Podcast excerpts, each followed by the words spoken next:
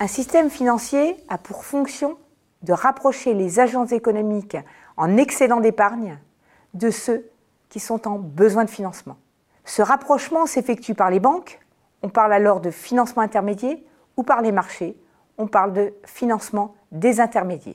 Quel qu'en soit le chemin, intermédiaire ou désintermédiaire, la finance doit servir les parties prenantes de la société.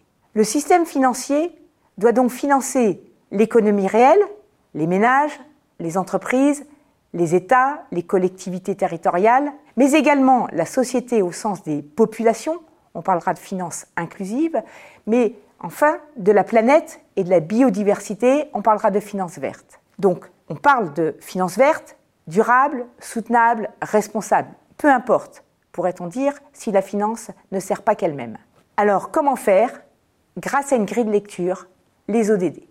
Les ODD, ce sont les objectifs de développement durable qui ont été définis par les Nations Unies en 2015 dans le cadre de l'agenda 2030. 17 objectifs qui ont été déterminés pour lutter contre la pauvreté et promouvoir un développement durable selon la triple dimension économique, sociale et environnementale. 17 objectifs qui ont été fixés dans cinq grands domaines, l'énergie, l'infrastructure, la réduction des inégalités, les villes et consommation production durable, et enfin la croissance économique. 17 ODD qui se déclinent ensuite en 169 cibles et 244 indicateurs de suivi.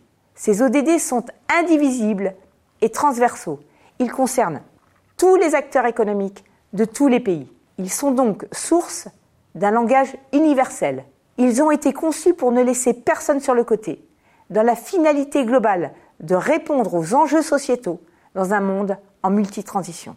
Demain, il sera trop tard, parce que 2030, c'est bientôt. Lors de l'adoption des objectifs, le financement requis s'établissait à 2500 milliards de dollars par an.